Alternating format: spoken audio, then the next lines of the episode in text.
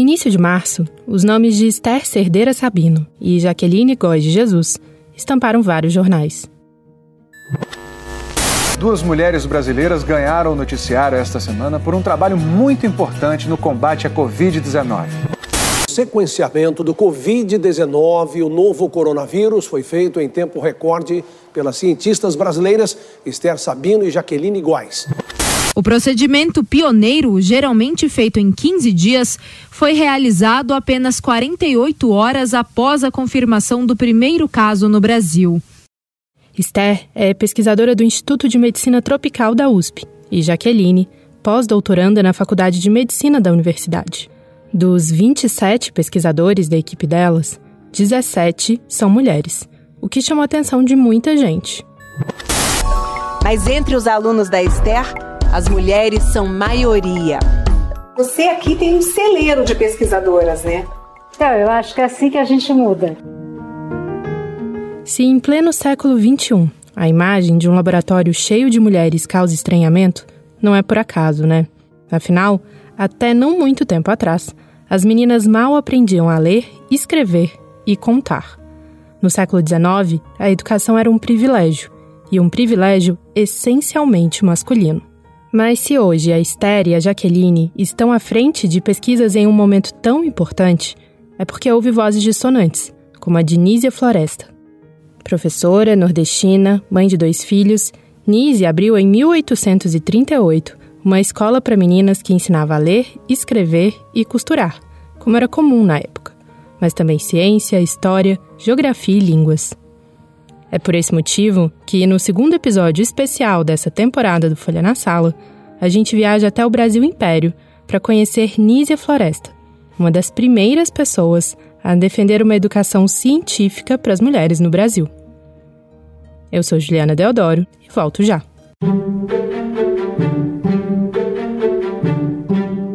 O Brasil da primeira metade do século XIX era uma confusão. A família real chegou e foi embora. Dom Pedro I decretou a independência e, logo depois, em 1824, tivemos a nossa primeira Constituição. Pelo meu sangue, pela minha honra, juro fazer a liberdade do Brasil. Viva a independência! Independência! Ou morte! Independência! A Constituição estabelecia que a educação primária deveria ser gratuita para todos os cidadãos, o que incluía mulheres, mas não negros e escravizados. Tempos depois, um ato adicional decretou ainda que cada província poderia se organizar por conta própria. É daí, inclusive, que vem a descentralização da educação básica que existe até hoje. Estudar era uma atividade de elite, e quem tinha grana contratava uma preceptora para ensinar os filhos. A professora Maria Celi Chaves Vasconcelos, da Universidade Estadual do Rio de Janeiro, que se especializou na educação doméstica do Brasil daquela época, conta que tinha até uma hierarquia entre as professoras particulares. As inglesas eram as queridinhas das famílias, digamos assim, mais abastadas. Depois vinham as alemãs, as francesas e, por último, as brasileiras que moraram na Europa. Só depois de todas essas opções é que as escolas eram cogitadas. O fato de ter morado na Europa, de ter convivido naqueles países que eram modelo, daria a elas é, uma bagagem, uma sustentação para que elas pudessem ensinar as filhas daquelas famílias a terem os modos, a postura, o comportamento e a educação que era requerida pelos pais. Mas que, na verdade, não é uma educação muito elaborada em termos de conhecimento. O que eles queriam era uma educação elaborada para conseguir um bom marido, uma educação elaborada para os salões, uma educação elaborada para frequentar a corte, uma educação elaborada para ser alguém é, de elite naquele momento, naquela sociedade. É nesse contexto que Nízia Floresta surge. Filha de um advogado português, Dionísia Gonçalves Pinto nasceu em Papari, no Rio Grande do Norte, em 1810. Casou aos 13 e, num primeiro ato de modernidade, Logo largou o marido e se mudou com os pais para Pernambuco. Em Recife, ela cria a primeira escola, dentro de casa mesmo, e, aos 22 anos, publica o primeiro livro, Direito das Mulheres e Injustiça dos Homens, já com o pseudônimo que iria adotar até o fim da vida, Nízia Floresta Brasileira Augusta. A obra, que foi anunciada como uma tradução da inglesa Mary Wollstonecraft, tem muito de Nízia. É praticamente um manifesto sobre a importância da mulher na sociedade e o direito de estudar. Nízia Floresta, no seu livro, ela vai pedir o direito mais banal, mais primário, que é o de ser da mulher ser considerada um ser inteligente, digno de aprender também, capaz de aprender também. Essa é a professora Constância Lima Duarte, da Universidade Federal de Minas Gerais, que estuda a vida de Nízia Floresta e já escreveu alguns livros sobre ela. O livro da Mary Stonecraft, que ele, ele fala já numa outra educação. As mulheres inglesas e francesas já eram educadas naquele momento, já tinham escolas para meninas. Apenas era, era, o ensino era muito rudimentar, muito inferior ao que era praticado e, e permitido aos homens, aos garotos. Nízia está num outro patamar. Nízia está pedindo que as mulheres sejam consideradas seres inteligentes, dignas e capazes de aprender também.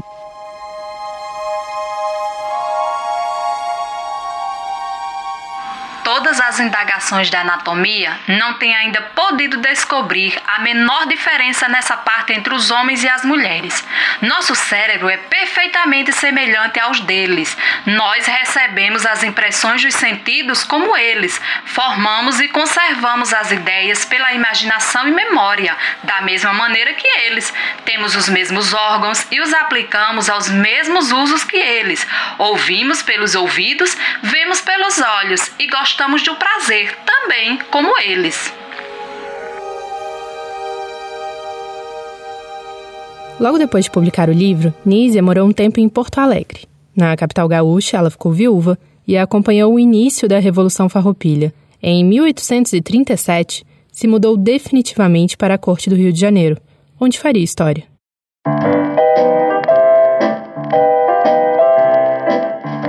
Dona Nícia Floresta Brasileira Augusta tem a honra de participar ao respeitável público que ela pretende abrir no dia 15 de fevereiro próximo, na Rua Direita, número 163, um colégio de educação para meninas, no qual, além de ler, escrever, contar, cozer, bordar e tudo mais que toca a educação doméstica de uma menina, ensinar-se a gramática da língua nacional por um método fácil, o francês, o italiano e os princípios mais gerais de geografia. Haverão igualmente neste colégio mestres de música e dança. E assim, com um anúncio no Jornal do Comércio, Nízia Floresta avisou que o Colégio Augusto, que funcionaria pelos próximos 18 anos, estava aberto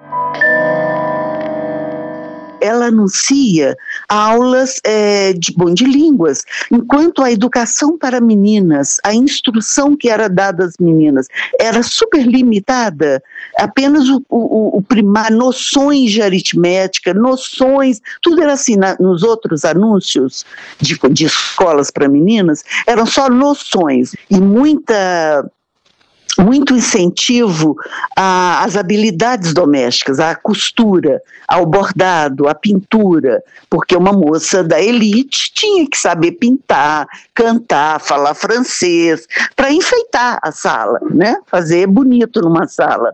O verniz, era um pequeno verniz de cultura. Já Nízia, na escola de Nízia, ela fala ensinar inglês, francês italiano sabe, com professoras nativas. Então ela foi revolucionária pela, pela ênfase que deu algumas disciplinas, que só eram comuns no, no, na escola dos meninos. Havia quem achasse, na época, que tudo isso era um absurdo. Não só o fato de mulheres saírem de casa para estudar, mas que aprendessem algo além das funções domésticas. E se hoje a gente está discutindo como ensinar as crianças em casa e se isso é eficiente, naquele momento, a escola é que parecia coisa de outro mundo, como explica a professora Maria Celi. Os pais eles começam a viver um dilema. Eles pensam: será que a gente continua ensinando esse pessoal na casa com essas preceptoras ou a gente manda esses filhos para os essas filhas para o colégio? Será que o colégio não é uma coisa boa?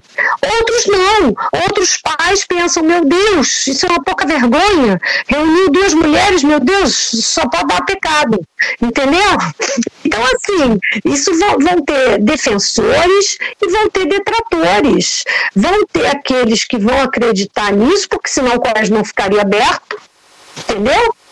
Senão ele não teria ficado aberto, e vão ter os outros que vão ser é, altamente detratores, que vão dizer: meu Deus, isso é uma infâmia, isso só pode é, gerar mulheres perdidas. Em 1850, Nízia viaja para a Europa com a filha e lá conhece e fica amiga de Augusto Comte, o pai do positivismo. É importante pontuar aqui que Nízia era extremamente católica, pregava uma educação moral e acreditava que as mulheres deveriam receber formação porque um dia seriam responsáveis pela educação dos filhos. Então, Nízia é nesse momento, é uma mística que é criada em torno da maternidade, da, da figura da mãe. E isso vai dar um valor para a mulher vai dar uma importância. A mulher adquire todo um poder diante da família, deixa de ser aquela escrava, aquela pessoa insignificante no e vai se transformar na, na quase, no principal, nunca a principal é o homem, é o cabeça, o juízo o, o, o, do casal. Mas a mulher começa a ter poder dentro de sua casa. Isso é uma conquista. E Nízia é desse momento. Nízia está vivendo nesse momento. Então, ela está também antenada na Europa, nessa época, que fala isso: que a mulher tem que ser valorizada porque ela é a primeira professora dos seus filhos. Ela tem que ser educada para poder ensinar os filhos. Isso é uma revolução na vida das mulheres. Se até esse momento você também estava achando a Nízia bem vanguardista, e ficou decepcionado com essa nova informação, a professora Constância vai puxar a sua orelha, como ela fez comigo. Não, querida, mas a gente tem que pensar, tem que você tem que ler Nízia e ler qualquer outra contemporânea dela, não com os pés no século XXI, no ser nesse momento, quer dizer, era uma grande conquista. As mulheres poderem serem consideradas seres inteligentes, capazes de raciocinar, serem donas do, do, do seu pensamento, serem capazes de formular ideias, percebe? Isso era absolutamente revolucionário. Então foi preciso dar um passo de cada vez. Ou seja, Nízia era uma mulher de seu tempo.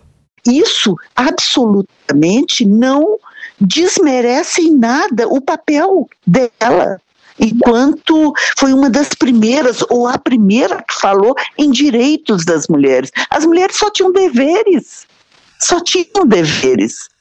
Então é muito importante é, essa valorização. Em 1852, dos 55.500 alunos que frequentavam escolas públicas, apenas 15% eram meninas. Na corte, que era a capital do país, onde Nízia morava, havia nove escolas para alunas com A no final. Depois de Nízia e suas contemporâneas, que queriam apenas que as mulheres tivessem o direito de ser educadas, outras tantas vieram, como Berta Lutz, Rita Lobato e Armanda Álvaro Alberto. Primeiro, para lutar pelo ensino secundário, depois, o superior. Uma conquista de muitas. O acesso das mulheres ao ensino superior foi uma das principais vitórias femininas no último século.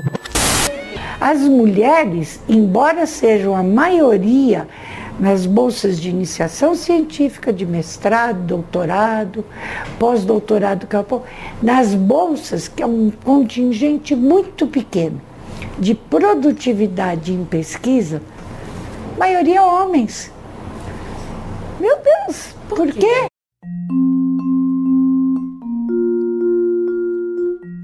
O censo escolar de 2019 mostra que 23 milhões e 500 mil garotas estão matriculadas na educação básica hoje.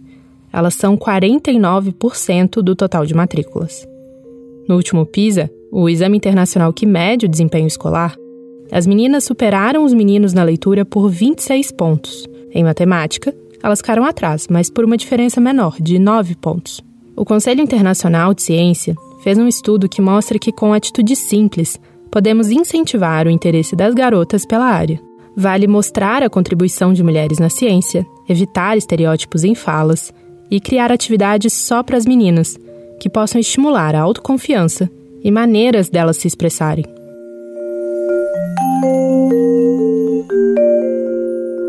A gente não pode fugir da realidade. Apesar de muitos avanços, as mulheres ainda são minoria em carreiras que pagam mais e em posições de liderança em áreas como tecnologia e engenharia. Mas a ideia, defendida por Nízia Floresta, de que nós temos o direito ao conhecimento, essa ninguém questiona mais. Rejane, vamos lá. Antes da gente começar, eu queria te explicar mais ou menos o que, que a gente está fazendo.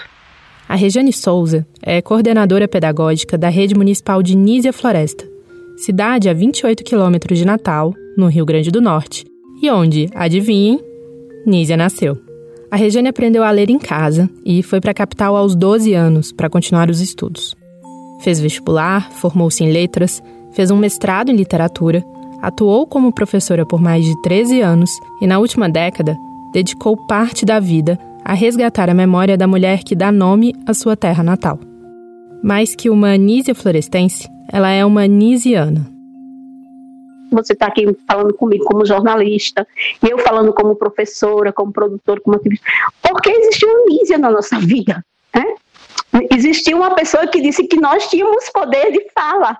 Se não fossem essas mulheres que partiu dessa, dessa ideia primeira de Nízia, nós não teríamos o legado e nós não teríamos o, o papel tão importante da sociedade que a gente tem hoje, em várias profissões. Né? Então, para mim, isso é que mais me, me encanta e me, me orgulha, principalmente esse orgulho é, é uma coisa que me dá. Até quando eu falo para você sobre isso, eu me emociono, porque eu fico pensando, meu Deus, eu nasci no chão que essa mulher nasceu.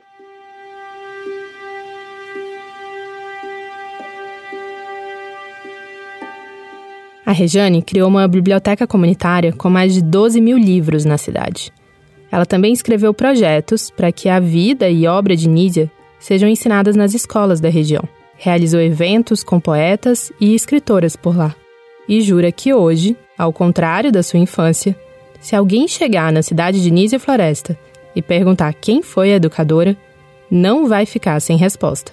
O meu sonho é que todas as escolas é, do município do estado eles trabalhem de forma efetiva a obra de Nízia, a obra em quadrinhos, ilustração, e que isso seja feito de forma é, não obrigatória, que seja feito de forma prazerosa, motivadora, que eles se sintam esse sentimento de pertencimento a essa mulher e que se sinta bem em falar sobre ela.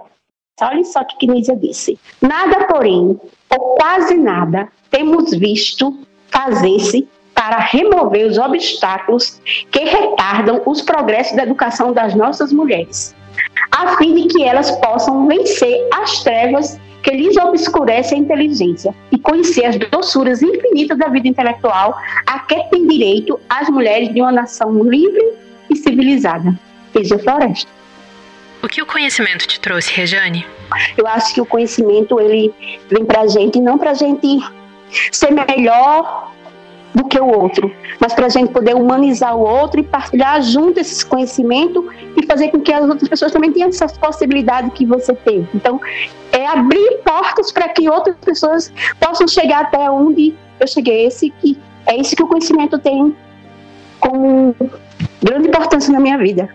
Ver outras pessoas chegando onde eu cheguei.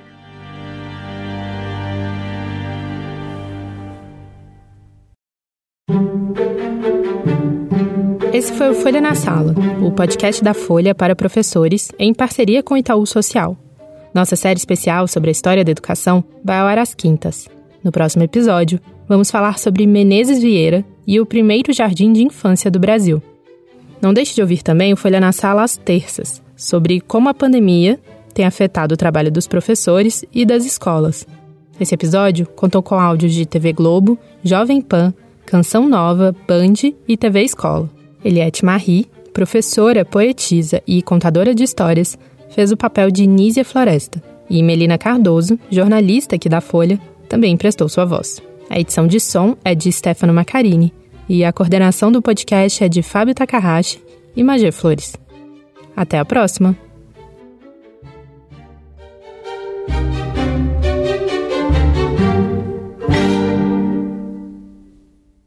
Tecer uma educação de qualidade é preciso entrelaçar bons fios. O Polo, ambiente de formação do Itaú Social, valoriza os saberes, o diálogo e a troca de experiências. Conheça mais sobre o Polo em polo.org.br. Itaú